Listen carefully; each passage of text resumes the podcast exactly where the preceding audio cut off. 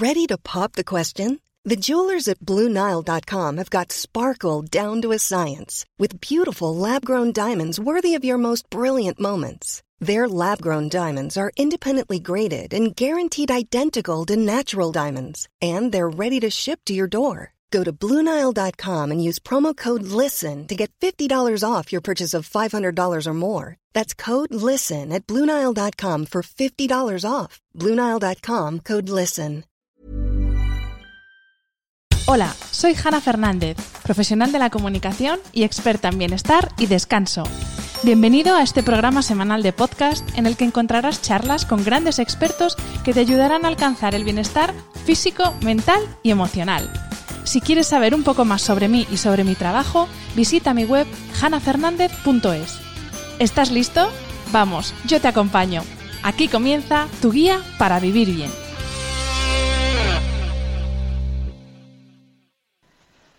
Hola a todos y bienvenidos a un nuevo episodio del podcast de Hanna Fernández. Antes de empezar, quiero hacerte una pregunta. ¿Ahora mismo te duele algo? Si la respuesta es sí, ¿es un dolor puntual o lleva ya tiempo contigo? En España, un 32% de la población adulta presenta algún tipo de dolor y un 11% lo sufre de manera crónica, según datos de la Sociedad Española de Neurología. El dolor es el motivo del 50% de las consultas de atención primaria. Padecerlo de manera ocasional no es malo, pero vivir con ello a diario supone una barrera que muchos no pueden superar y que incluso inhabilita para trabajar y para llevar una vida normal. El dolor es parte inevitable de la vida, nos afecta a todos, pero es quizás uno de los grandes incomprendidos dentro del campo de la medicina, y eso que hasta tiene un Día Mundial del Dolor, que es el 17 de octubre. Afortunadamente, cada vez son más las unidades del dolor en los hospitales y cada vez más especialistas reclaman que el dolor crónico se trate con una atención especial, como una enfermedad con derechos propios. Y para hablar de qué es el dolor crónico y cómo se puede convivir con él, cuento hoy en el podcast con la doctora Ana Domínguez Ruiz Huerta, doctora en medicina, especialista en anestesiología y reanimación. Compagina la dirección del Instituto Madrileño del Dolor con su puesto de especialista del Servicio de Anestesiología, Reanimación y Terapéutica del Dolor del Hospital de la Paz de Madrid. Bienvenida Ana y muchas gracias por aceptar la invitación a este podcast. Muchas gracias, Ana. Un placer formar parte de este maravilloso programa de podcast que realizas y, gracias por el enorme interés que has mostrado al, preparar este tema que nos ocupa hoy, que es el del dolor. Pues Ana, precisamente hablando de dolor, vamos a empezar explicando desde un punto de vista profesional, porque todos sabemos lo que es el dolor, ¿no? Eso que tengo aquí, que me mata todo el día, que no se me va de la cabeza, pero vamos a explicar qué es el dolor desde un punto de vista fisiológico. Bueno, pues el dolor es eh, muy difícil de definir pero es muy fácil de comprender porque, como muy bien has dicho, todos tenemos experiencias del dolor, experiencia en el pasado o en el presente de haber tenido algún dolor. El dolor es una señal del sistema nervioso de que algo va mal. Es una sensación que es molesta, que limita la capacidad de las personas y la definición que profesionalmente está marcada es la definición de la Asociación Internacional para el Estudio del Dolor, que lo define como una experiencia sensorial y emocional desagradable que se asocia a un daño tisular real o potencial. Eh, de esta definición me quedo con el carácter subjetivo del dolor. Los médicos no tenemos ningún eh, signo, no tenemos un valor de tensión arterial, un valor de dolor que podamos medir. Entonces, eh, la única información que tenemos sobre el dolor de un paciente es lo que el paciente mismo nos cuenta, dónde le duele y cuánto le duele. El dolor está controlado por el sistema nervioso, pero la fisiología del dolor es un tema eh, realmente complejo que, hay un montón de gente dedicada al estudio del dolor. El dolor empieza cuando hay un estímulo, un estímulo que llamamos nociceptivo, un estímulo externo. Por ejemplo, vamos a poner una sartén que está quemando eh, y que tocamos. Este estímulo doloroso activa unos receptores que son específicos del dolor que se llaman nociceptores, que viene del latín. Nocer es daño y ceptor es captar, la capacidad de captar. Esos receptores están distribuidos por todo el organismo y son los encargados eh, de sensar esa, eh, esa sensación dolorosa. Cuando activamos los nociceptores, los receptores del dolor, la señal viaja por el sistema nervioso y llega hasta el cerebro. Y ahí el cerebro es donde eh, hace el dolor una cosa consciente. Entonces somos conscientes de que, nos, de que algo nos ha hecho daño. Hay muchas cosas que pueden producir dolor. Eh, puede producir dolor la temperatura, eh, la presión, el frío, el calor, la luz. pero los receptores del dolor no son los receptores de presión ni son los receptores de tacto, son unos receptores distintos. De hecho, es muy frecuente observar cuando un niño se cae, cuando se hace daño, se golpea una rodilla, por ejemplo. Llega su madre y de una forma espontánea, sin saber muy por qué, le frota esa zona de dolor donde se ha hecho daño le da unos golpecitos. ¿Por qué? Porque al estimular los receptores de tacto, los receptores de presión, los receptores de vibración, lo que hace es eh, engañar al cerebro en un doble estímulo y entonces eh, la percepción del dolor disminuye. Y entonces por eso la madre hace eso para que el niño tenga menos percepción del dolor. El dolor en esa situación tiene, tiene, una función que es muy clara, que es la de proteger al organismo. Es el dolor, pues que de este ejemplo que decíamos de la sartén que, está quemando, pues eh, es para que evitemos una lesión, para que no nos queme y que la quemadura no sea más profunda. Ese es un problema, por ejemplo, de la gente que no tiene sensibilidad, que puede tener lesiones muy, muy profundas o quemaduras muy profundas o lesiones porque no tiene esa sensibilidad.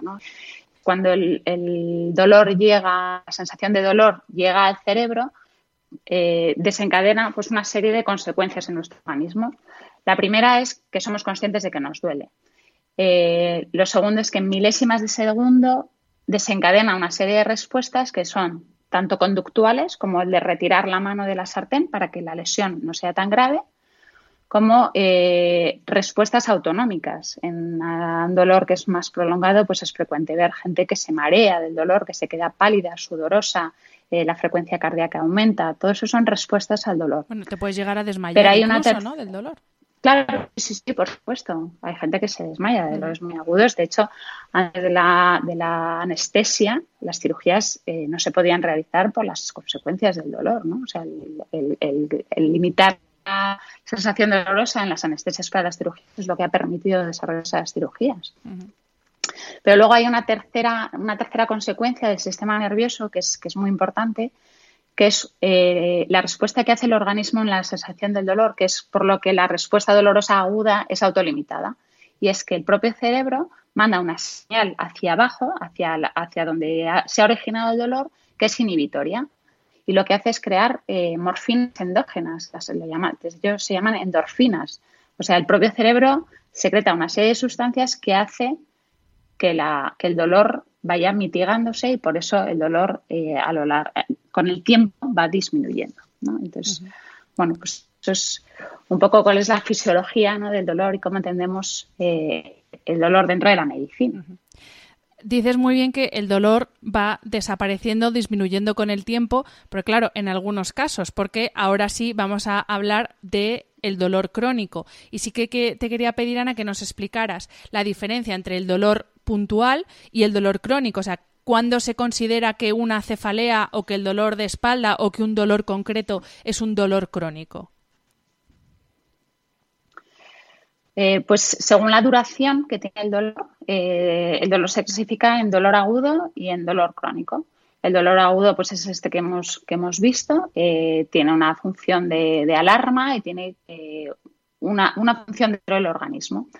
Cuando el dolor, más el dolor agudo va más allá, dura más en el tiempo, normalmente mm, se considera más de tres o seis meses, o cuando dura más de un mes, más allá del tiempo que se esperaría que tendría que terminar después que se haya curado una lesión.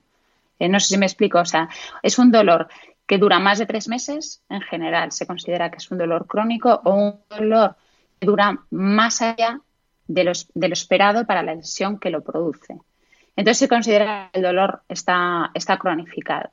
El problema del dolor crónico, eh, pues son muchos, ¿no? O sea, primero la posibilidad de, identificar las causas del dolor, pues normalmente es, es muy difícil. El dolor crónico tiene un gran impacto, como, como que es eh, lógico, en, pues en la calidad de vida de los pacientes.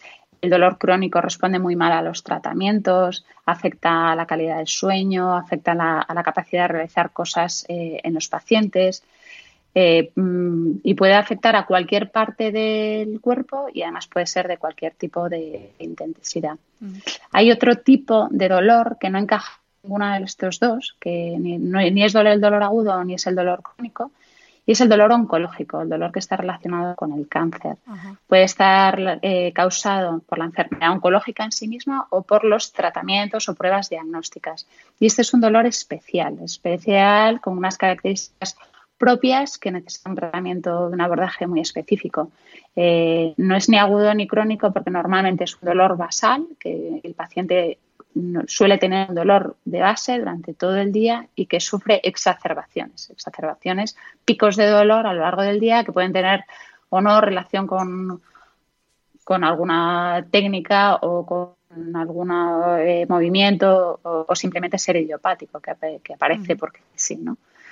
Pero, pero este no, no lo metemos ni en el dolor agudo ni en el crónico, es el dolor oncológico y, se trata como de forma independiente. Nos decías antes que no siempre es fácil precisar las causas del, dolor crónico y antes de entrar en el tema de en, las causas, sí que te quería preguntar si el dolor es siempre un síntoma de otra dolencia o, se considera una enfermedad en sí mismo, porque lo mismo el que te duela algo siempre se considera pues eso como el síntoma o como la señal de alerta de algo está pasando, pero no sé si desde el punto de vista médico se considera como una enfermedad el dolor crónico. Pues la verdad es que me parece una pregunta súper interesante porque no, es fácil entender que eh, el dolor agudo es un síntoma de alguna enfermedad que nos informa sobre esa enfermedad o lesión, trauma, cirugía o lo que sea. Y sin embargo, el dolor crónico se convierte, al cronificarse, solo por el hecho de pasar determinado tiempo, se convierte en una enfermedad por sí mismo. Y esto la verdad es que es muy difícil de entender por el paciente, que muchas veces eh, incluso acude a la unidad de dolor y lo que quiere es saber por qué le duele y cuál es la causa del dolor y piensa que a lo mejor tratando la causa va a desaparecer su dolor y en realidad lo que tiene son dos, dos enfermedades distintas, porque el dolor crónico se, se, constituye como una enfermedad por sí misma. Entonces ya no importa tanto cuál es la causa del dolor y además muchas veces no está ni relacionado en intensidad o, proporcionalmente con la causa. Y quitando la causa, muchas veces no somos capaces de quitar el dolor. Y eso, eso lo vemos en las unidades del dolor constantemente. Y hablando justamente de causas, quería que, nos comentaras, por favor, cuáles son las causas habituales y, sobre todo, eh, precisamente esto que, decías ahora en la última parte. Claro, yo me imagino que en un dolor crónico, aunque pueda haber una causa física, por ejemplo, eh, la influencia de, la, de toda la parte psicológica, emocional, también se puede considerar como una causa o como un agravante, no, no ya tanto causa, sino como un agravante. Eh, claro, el dolor crónico, las causas del dolor crónico, eh, bueno, a veces eh, existen unas causas conocidas, a veces pues es un dolor agudo que ha evolucionado a la cronificación. para entendernos, cuando un dolor agudo permanece mucho tiempo en el organismo de una persona, o sea, por algo, por una lesión, porque está maltratado, mal enfocado, hay una señal de dolor, me duele, me duele, me duele crea una plasticidad en el sistema nervioso que hace como una memoria sobre ese dolor. Entonces, no es una memoria psicológica, no es que yo me acuerde que me duele, sino que es que eh, funcionalmente el sistema nervioso sigue mandando, aunque haya desaparecido la causa que lo provocó, sigue mandando esa señal de me duele, me duele, me duele. Eso es la cronificación del dolor. Entonces, una de las causas de dolor crónico es un dolor agudo maltratado.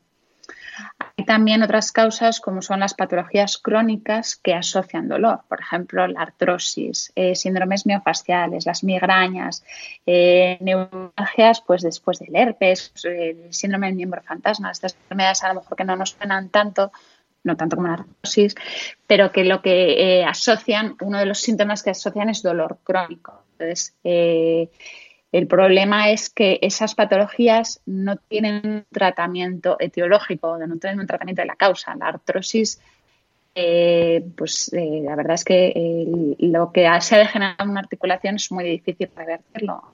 pues se intentan terapias para intentar paliar la evolución y que no vaya más. Y hay cosas que se pueden hacer, pero lo que se ha degenerado en la articulación ya es muy complicado revertirlo. Entonces, eh, es una causa de tratamiento de dolor, de, dolor crónico. que la causa es la, enfermedad, pero de tratamiento de la enfermedad tampoco va a mejorar, mejorar el y luego, por último, hay un grupo de pacientes que presentan dolor crónico y que no tienen una causa que podamos, al menos hoy en día, diagnosticar. Por ejemplo, puede ser la fibromialgia. Eh, no hay una causa que nosotros en este momento tengamos una técnicas en que podamos ver esa alteración que está produciendo ese dolor. Entonces, el dolor eh, tiene una causa idiopática que no, que no conocemos. ¿no? supuesto, la, la, eh, la psicología eh, y el dolor están intimísimamente relacionados, ¿no? O sea que existe, de hecho, un dolor que llamamos psicógeno, en que la causa es, psicológica. Lo que pasa eh, es que la incidencia es muy bajita. O sea, muchas veces cuando los médicos tratan pacientes con dolor y no están muy acostumbrados a tratar el dolor crónico, no encontrar una causa para los pacientes, les dice que la causa es psicológica, porque no tienen, no tienen causa aparente, ¿no? Pero tampoco es así, no es cierto, ¿no? Existe ese dolor que es el dolor psicógeno, pero la incidencia es muy bajita. Normalmente el dolor crónico existe por unas lesiones que ocurrieron en el pasado, han perpetuado la sensación de dolor y lo han cronificado. Ahora mismo ya no puedo encontrar una causa. Eso no significa que el dolor no exista y que el dolor no sea una enfermedad como, como sí mismo, ¿no? Y Ana, ¿se puede prevenir el dolor crónico? Hombre, no hay una forma específica para evitar eh, la aparición de dolor crónico, una, fórmula mágica que nosotros podamos hacer. Eh, sí que hay cosas que podemos hacer, eh, pues por ejemplo, evitar el dolor agudo.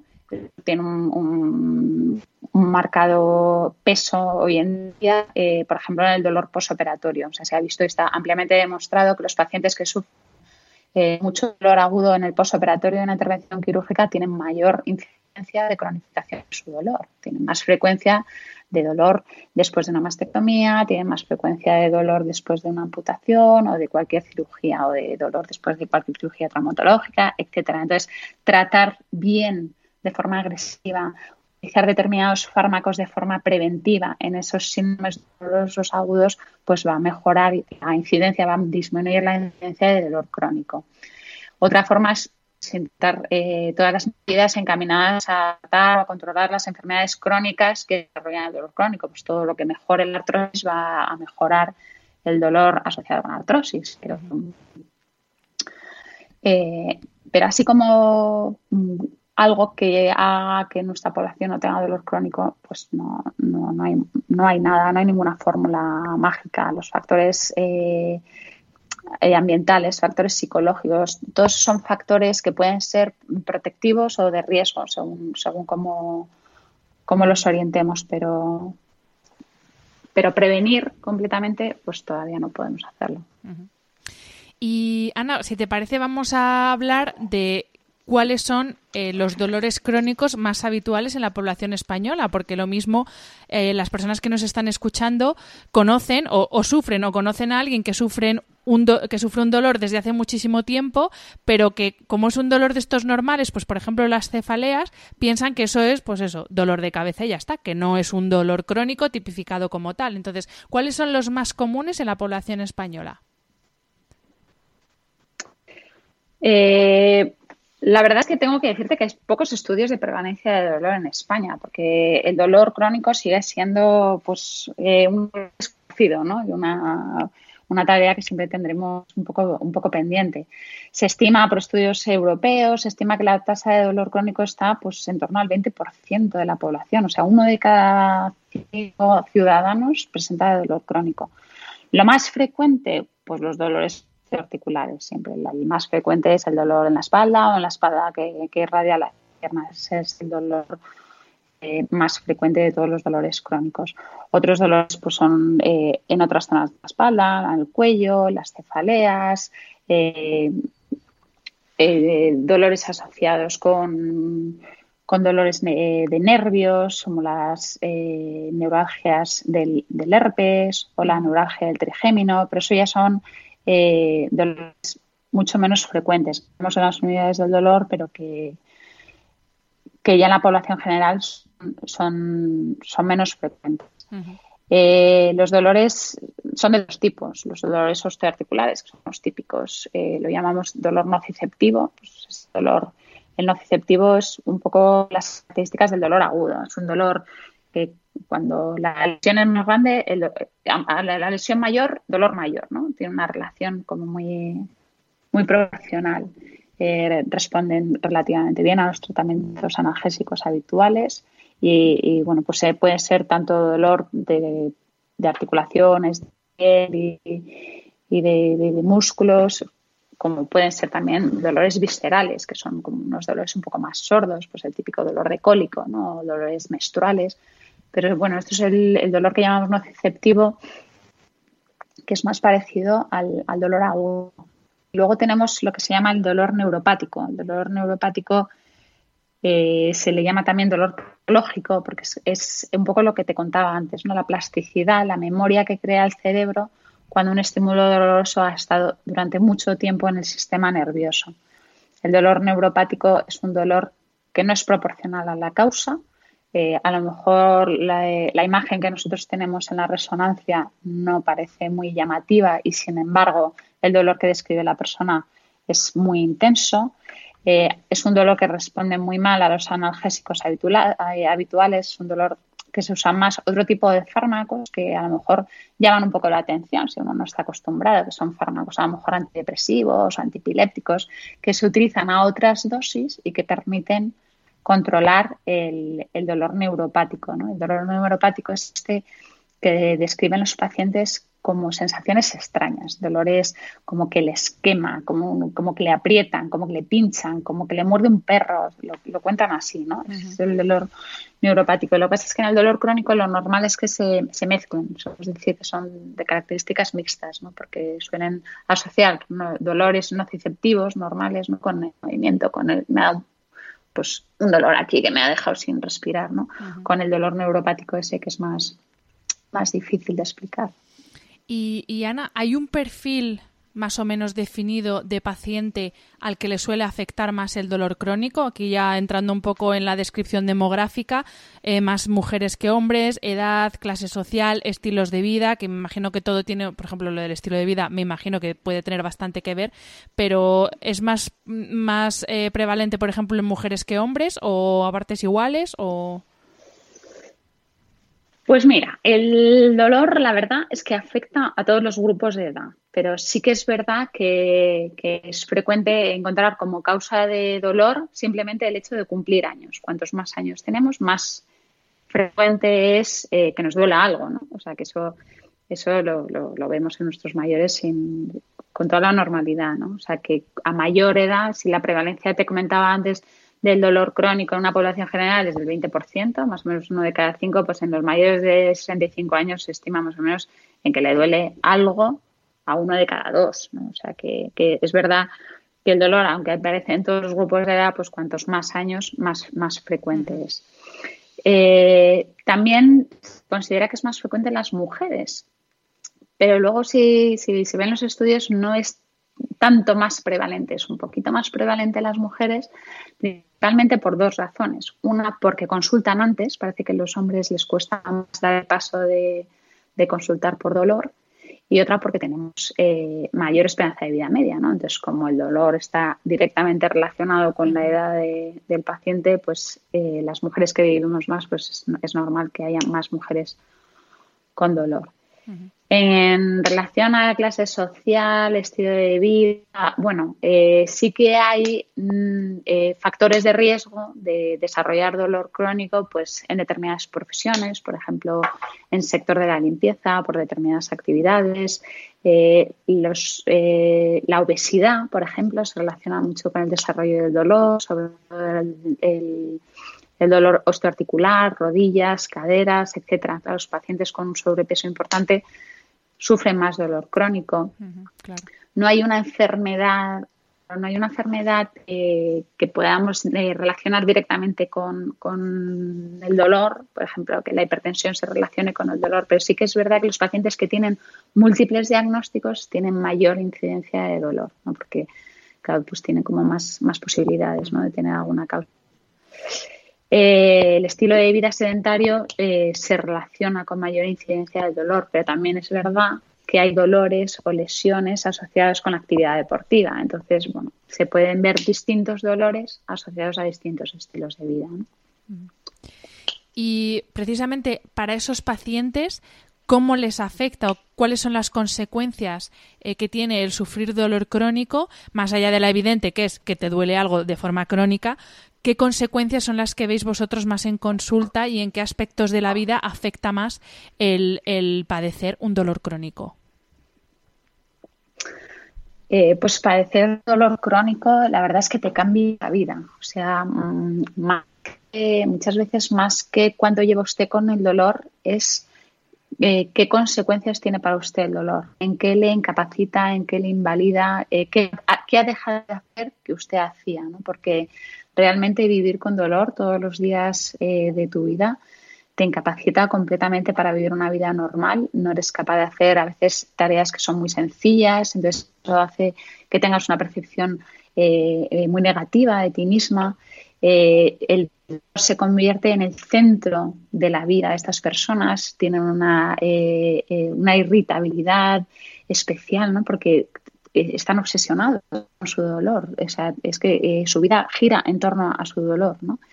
las consecuencias psicológicas que tiene el dolor crónico de estrés, de ansiedad, de depresión, pues afecta a todo, ¿no? Afecta tanto la vida laboral, el absentismo laboral, incluso con las consecuencias que eso puede tener pues, de despidos, de, eh, de, incapacidades temporales, ¿no? Afecta a la, a la, incapacidad que muchas veces tienen estos pacientes de disfrutar del ocio, porque toda su vida se centra en el dolor, entonces son incapaces a lo mejor de ir a ver una película al cine porque solo están pensando en levantarse porque cuando están sentados tienen dolor, ¿no? Entonces, eh, la verdad es que eh, es muy difícil, es muy difícil llevar a cabo eh, las rutinas, la vida normal que llevamos el resto para los pacientes con dolor. O sea, cuánto afecta a sus capacidades en realidad es, lo más importante en la valoración del dolor crónico. ¿no? Eh, Ana, por lo que he leído, cuando, bueno, he leído varios documentos para documentarme para esta entrevista y sí que he encontrado en varios de ellos mm. un punto en común, que es que muchos pacientes se quejan de que les ha costado mucho tiempo y que a algunos incluso les ha costado años que se les tomara en serio y que no se les considerara como enfermos mentales, que pues eso, que era una cosa suya psicológica y que realmente no tenían nada. Y aquí, bueno, sí que te he adelantado un poco antes la pregunta, te la, te la vuelvo a hacer aquí ahora más concretamente concretamente cómo afecta el estado psicológico en el dolor crónico y viceversa. Es decir, eh, cómo puede actuar nuestro estado psicológico como agravante y al contrario, cómo puede afectar, eh, es decir, un dolor crónico puede acabar eh, provocando o, siendo un agravante de un caso de depresión, por ejemplo efectivamente muchísimos pacientes eh, sufren un dolor crónico durante años eh, y, viven un peregrinaje de especialista en especialista sin encontrar eh, ni un diagnóstico ni un tratamiento adecuado que sea capaz de, paliar su dolor. Estos pacientes, pues como bien dices, tardan hasta años en encontrar o en ser derivados o en encontrar unidades del dolor donde se trate de forma específica su dolor crónico. Entonces, la experiencia que estos pacientes tienen durante este tiempo eh, sobre el dolor, eh, pues tiene unos aspectos psicológicos eh, que, impactan mucho en su calidad de vida. ¿no? Pero, pero estos aspectos psicológicos, si están bien orientados, también pueden impactar de forma positiva. ¿no? O sea, que, que la psicología es el cómo el cómo orienta, el cómo eh, eh, eh, o sea, cómo es capaz de, subjetivamente vivir, pues lo que te comentaba antes del paciente que no es capaz de estar sentado en el cine porque está, estar sentado le produce dolor y no es capaz de disfrutar con una película. si un paciente quita su atención del dolor que le está produciendo, eh, que está teniendo al estar sentado y centra su atención en la película, seguramente teniendo el mismo dolor, va a ser capaz de percibir menos dolor y ser capaz de disfrutar la película. Entonces, eh, los aspectos psicológicos influyen de una forma decisiva en las sensaciones, en la forma de percibir el dolor la intensidad con lo, con, lo, que, se, con lo que estos pacientes lo sienten. ¿no?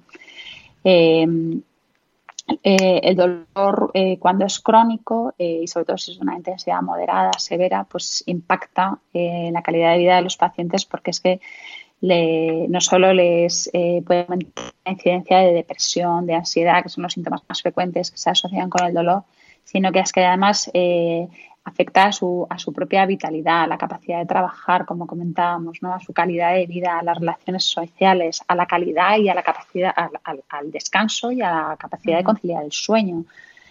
Entonces, eh, eh, un poco esto que se dice, eh, se, habla en general de las enfermedades, ¿no? De cómo afronta uno la enfermedad. Lo que pasa que, claro, en este caso el problema es que no hay fin o no, no sabe si va a haber fin. Entonces, claro, me imagino que es más complicado, pero esto que se dice tanto de lo importante que es la actitud del paciente a la hora de, pues eso, de ser, de ser resiliente y de aceptar la enfermedad e intentar pues es lo que tú dices, que deje de ser el centro de tu vida y que sea una parte más de tu vida, pero no el centro.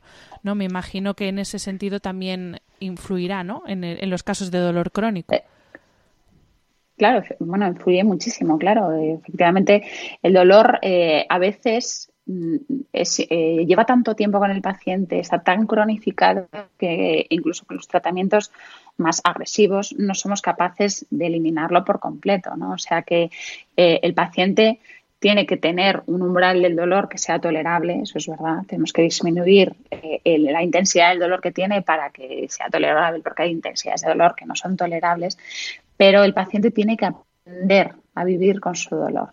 Entonces, eh, para eso es muy importante las técnicas de, psicológicas que, que, te ayudan a cambiar la atención o sea, eh, técnicas conductuales que, ayudan a los pacientes a no centrar su atención en su dolor, que eso lo que va a hacer es eh, aumentar la percepción del dolor que están teniendo, sino a, poner la atención eh, en, otra actividad, en otra, pues es que nos pasa con todo, ¿no? O sea, vamos a una fiesta, nos ponemos unos zapatos que nos hacen daño y nos podemos pasar la noche bailando hasta que dejamos de bailar y nos damos cuenta que es que nos están matando los pies. ¿no? Entonces, eh, el tener la atención distraída eh, en el baile o en la conversación o pasándolo bien hace que la percepción del dolor sea mucho menor.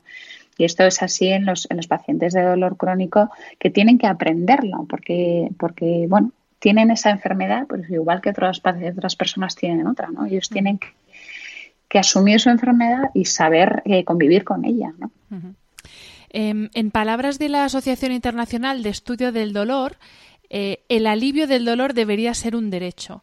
Y te quería preguntar, Ana, por los tratamientos, obviamente más allá de los analgésicos, los tratamientos con los que trabajáis para mitigar en la medida de lo posible el dolor crónico y mejorar la calidad de vida de estos pacientes.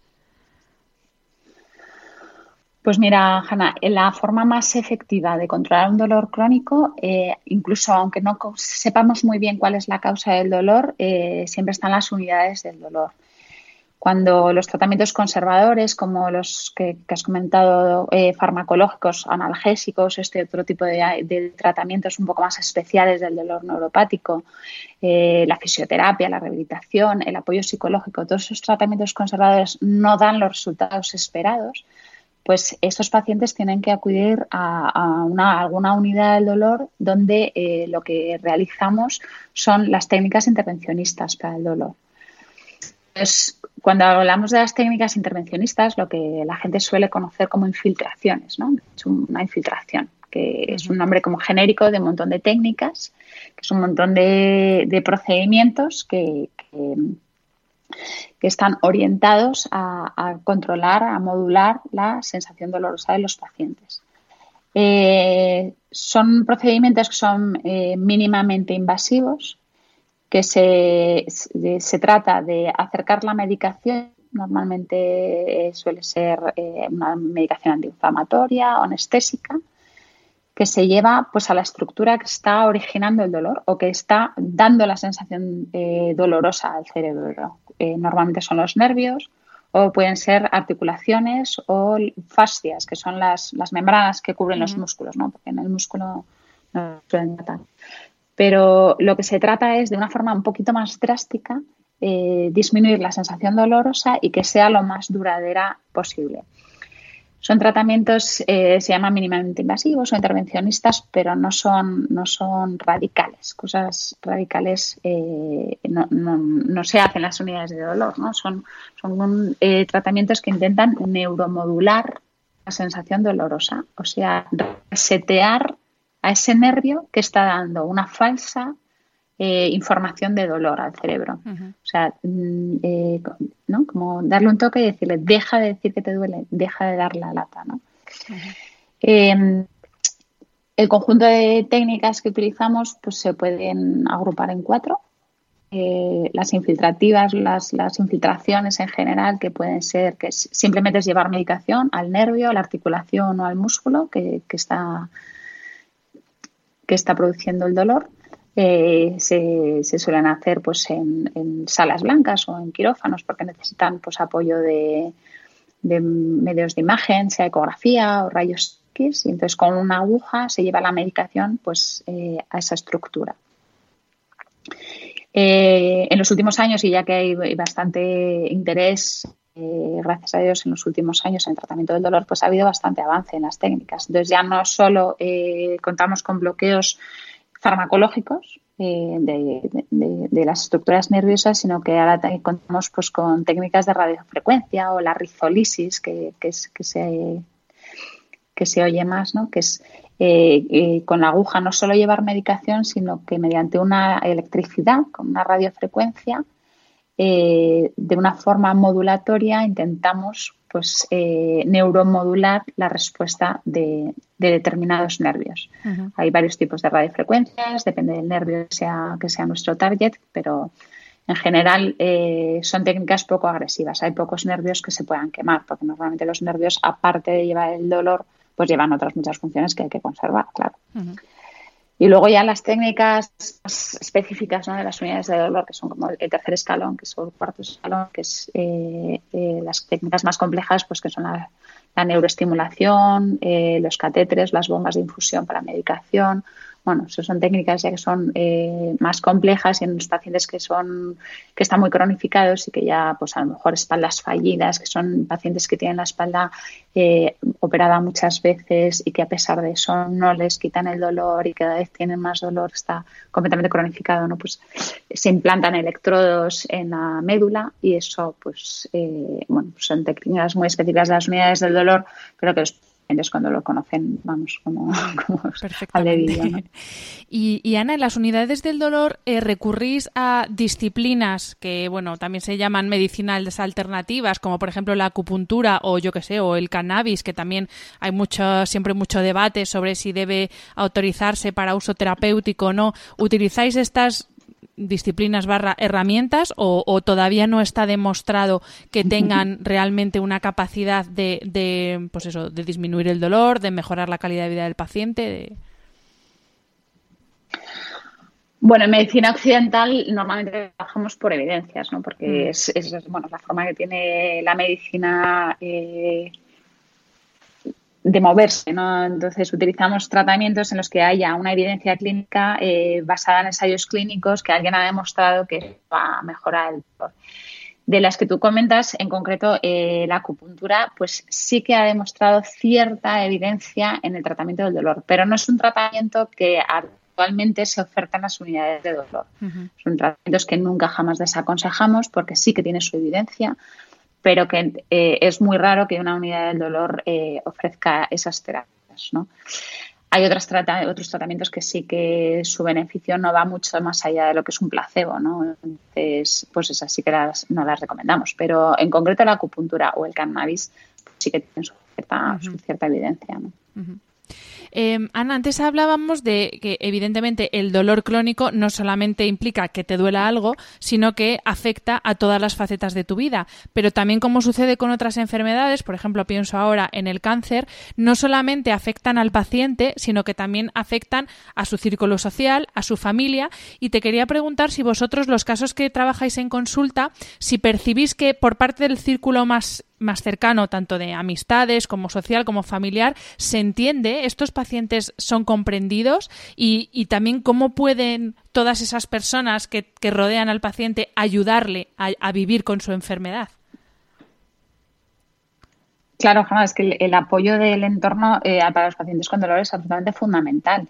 Y muchas veces el tipo de dolor, ¿no? O sea, eh, hay veces en el que el apoyo es incondicional, por ejemplo, pues en la gente mayor que tiene mucha artrosis, eh, es fácil que el, que el, entorno social o familiar entienda que, eh, a mi madre, que es mayor, le duelen las articulaciones, está fatal y está destrozada, y entonces necesitamos una ayuda, un tratamiento o algo porque pobrecita, ¿no? Entonces, se nota mucho en los pacientes. Hay otros, otro tipo de dolores, sin embargo, en los pacientes se encuentra completamente solo porque son dolores que, son muy difíciles de entender. Por ejemplo, el dolor pélvico crónico. El dolor pélvico crónico es un dolor que es difícil de entender porque eh, es muy frecuente que no se encuentre causa.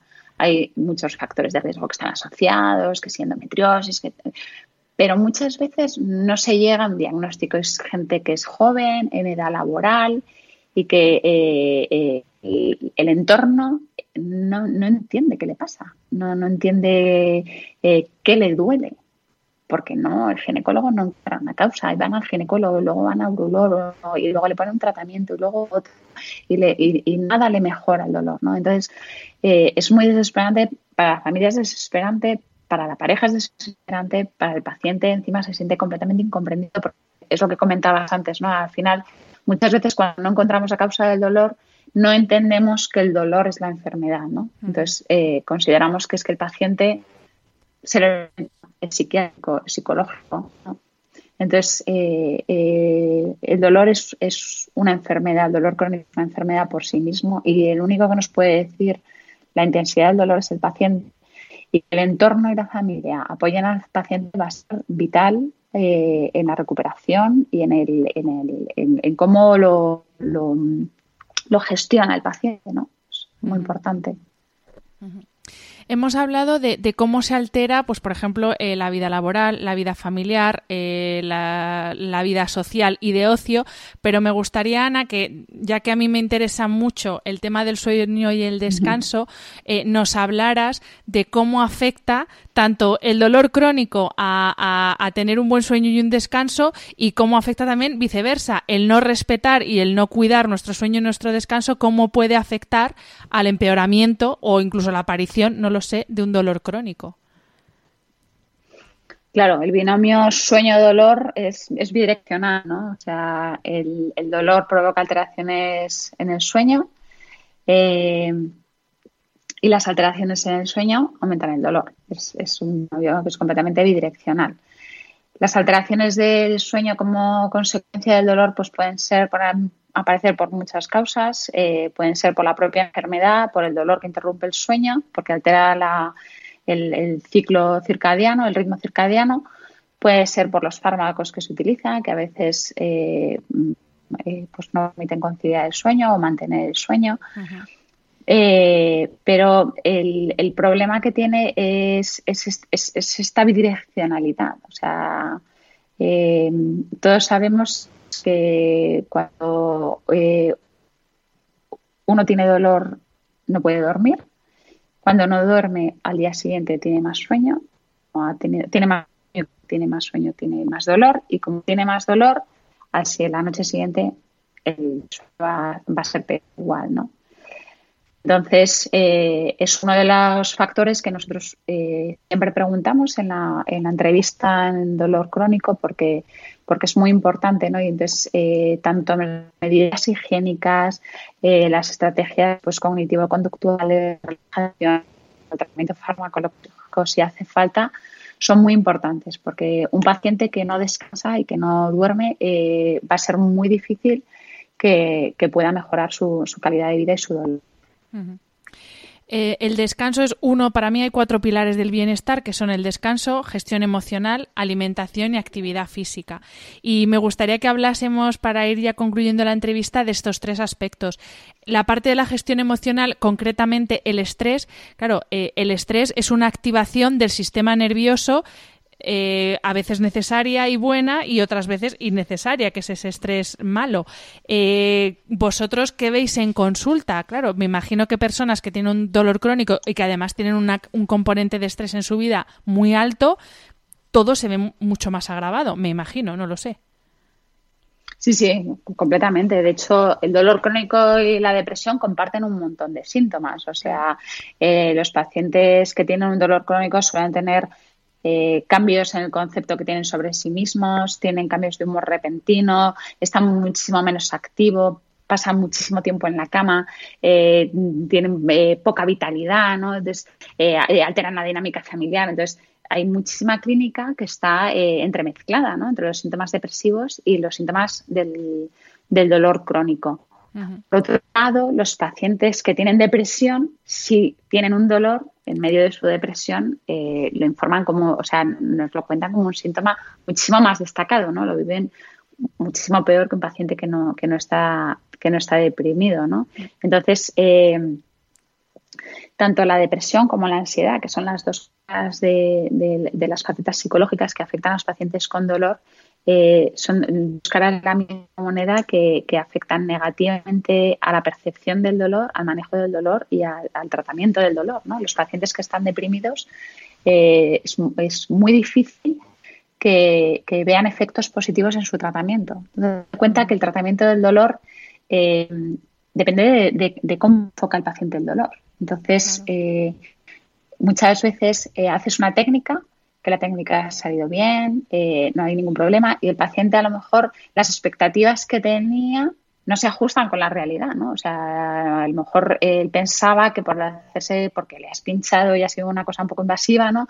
Pues que la mejoría tenía que haber sido mucho mayor. Entonces, sobre todo los pacientes que están deprimidos, pues les cuesta muchísimo eh, encontrar mejorías en los tratamientos, ¿no? O sea, eh, percibir porque por eso, ¿no? Por su, por su ánimo triste y, caído, ¿no? Entonces están súper súper relacionados.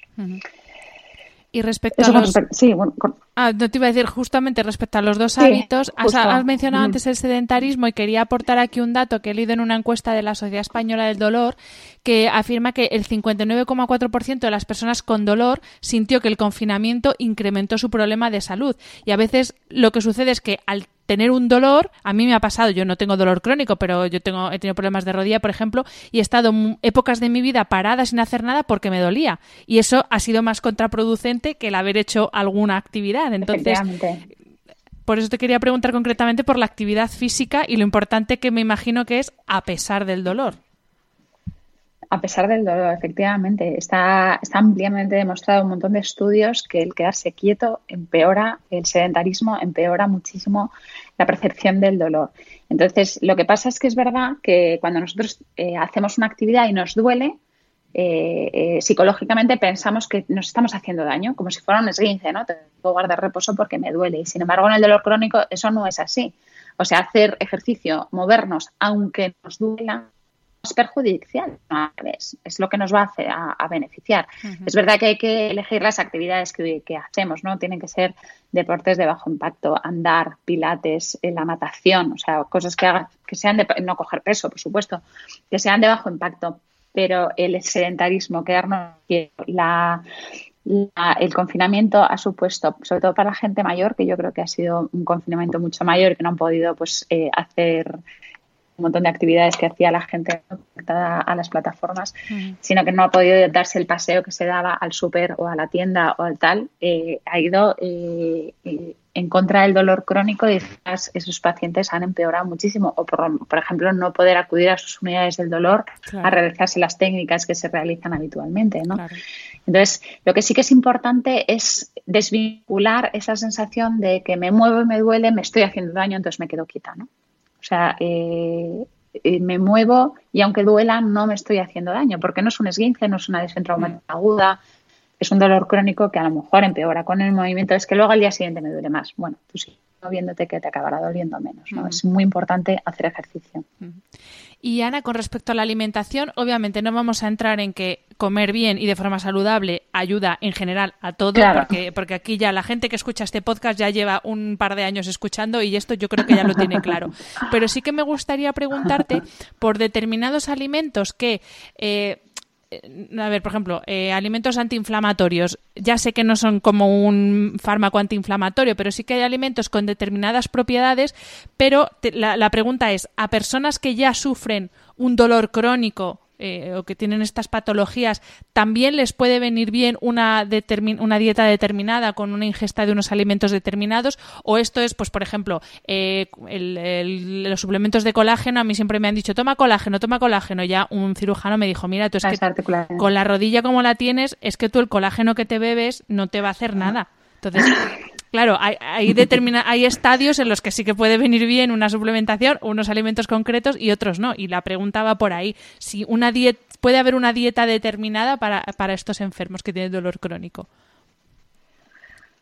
Mire, hay, eh, hay cosas que sí que están demostradas y que conocen. Por ejemplo, eh, hay fármaco, hay, perdón, hay eh, alimentos que desencadenan las cefaleas y esto la gente migrañosa los conoce porque además son hasta un poco específicos para cada uno. Hay gente que toma chocolate y a las dos horas tiene una, una jaqueca. Entonces, eh, eh, la alimentación y el dolor están íntimamente relacionados. Hay estudios, por ejemplo, que han relacionado la, eh, la dieta sin gluten con una mejoría en el dolor en pacientes con fibromialgia.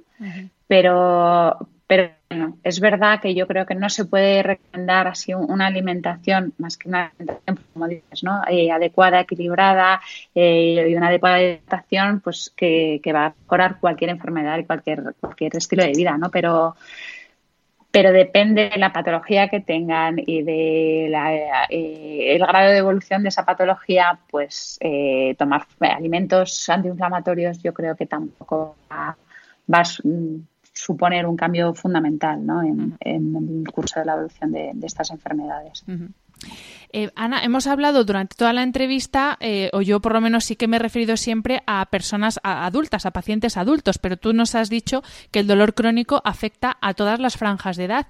Y te quería preguntar por eh, qué sucede con el dolor crónico en niños, niños, adolescentes, que incluso la adolescencia es una edad complicada, niños es más complicado que lo entiendan. ¿Cómo abordáis los casos de dolor crónico en niños? ¿Cómo se les explica a ellos?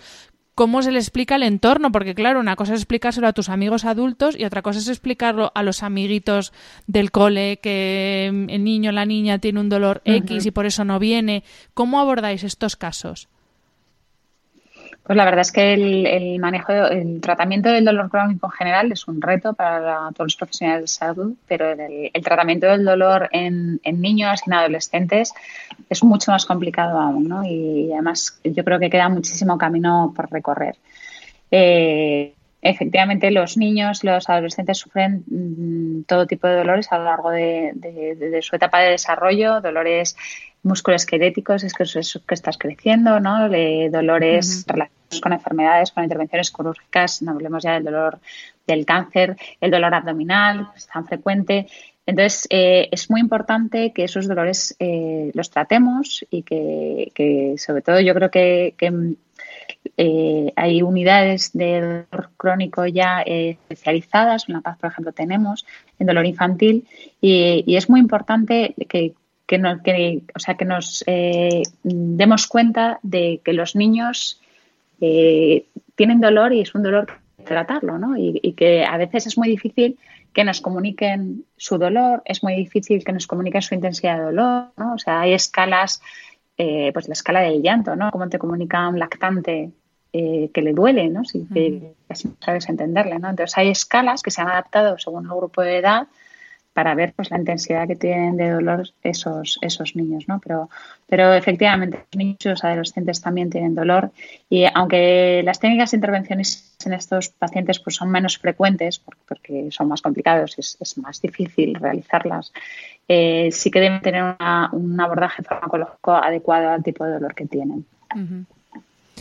Pues, pues Ana, aquí termina la entrevista, pero no quería yo cerrar sin preguntarte o sin pedirte, tú que trabajas a diario con pacientes con dolor crónico, eh, un consejo que puedas darle a personas que puede que nos estén escuchando y que ellos mismos o que tengan personas cercanas que hayan caído en la desesperanza, que yo creo que en este, en este tipo de enfermedades, porque es una enfermedad, eh, ¿no? Debe ser como eh, la peor situación, cuando ya que es en la desesperanza y ya no ves, no ves luz, ¿Cómo sales de ahí? ¿Qué, tú que estás a diario trabajando con estos pacientes y con profesionales multidisciplinares de, que trabajan con estos pacientes, eh, ¿qué, ¿qué les puedes decir a esas personas que han caído ya en la desesperanza? Yo, bueno, desde mi, desde mi situación, ¿no? Porque eh, yo lo que animo a la gente es que acuda a las unidades de dolor, porque eh, parece como que tenemos un, eh, en la sociedad a veces un papel un poco relegado a pacientes como que ya no tienen solución, ¿no? Y que eso no es así. Las unidades del dolor están para ayudar a los pacientes que tienen dolor crónico. Eh, y, la causa eh, es lo de menos. O sea, el estar en una unidad del dolor no es una unidad paliativa, donde ya nadie te va a hacer caso y ya nadie, nadie sabe qué hacer contigo. Que no eres un enfermo terminal. un poco de miedo. ¿Perdona? Que, no eres un enfermo terminal, me refiero, que no es como, pues eso, casi que te no, desahuciado y, bueno, ya te, te acabarás muriendo de la pena o algo así, ¿no? Claro, entonces eh, es una pena porque en las unidades del dolor estamos haciendo un esfuerzo muy importante por, por, por llevarnos a la sociedad en ese sentido. O sea, es, es, un tratamiento más de una enfermedad más. Entonces, no significa que por acudir a una unidad del dolor, no, porque nos pasa muchas veces, no, no, es que me llaman, llaman de la unidad del dolor como diciendo, fíjese qué mal estoy, que ya no hay nada que hacerme, ¿no? Es que el dolor crónico es una enfermedad que, ya, ya está, independiente de la causa que lo creó, entonces ya es una enfermedad que hay que tratar y donde se trata son las unidades del dolor, ¿no? Y allí es donde vamos a encontrar los mejores tratamientos para nuestro dolor y es donde nos van a poder ayudar mejor, es donde nos van a ajustar mejor la medicación, se pueden hacer técnicas intervencionistas, se está evolucionando muchísimo las técnicas del dolor y eso yo creo que es eh, donde podemos poner la esperanza en, en, poder convivir con nuestro dolor, ¿no? Pues con ese mensaje nos quedamos. Ana, muchísimas gracias. Recuerdo a las personas que nos están escuchando que si quieren ponerse en contacto contigo pueden hacerlo eh, eh, en el Instituto Madrileño del Dolor y también en, la Unidad del Dolor del Hospital de la Paz. Voy a dejar los links en la descripción del episodio por si alguien quiere contactar contigo, pues, pues ahí lo tiene. Muchísimas gracias. Ha sido todo un placer descubrir, creo que uno de los de las enfermedades más desconocidas y más incomprendidas, yo creo. Yo creo que sí. Muchísimas gracias a ti por la oportunidad, Hanna, y encantada de participar. Y como siempre, a los que estáis escuchándonos al otro lado del micro, muchas gracias por estar ahí y hasta la semana que viene. Un abrazo. Espero que hayas disfrutado del episodio. Me ayuda mucho conocer tu opinión y tus sugerencias para este programa. Si quieres escribirme, puedes hacerlo a través de mi página web hanafernandez.es, donde encontrarás las notas sobre cada episodio y recursos adicionales. Y también puedes hacerlo en mi cuenta de Instagram hanafr. Mil gracias como siempre por estar al otro lado. Nos escuchamos en el próximo episodio.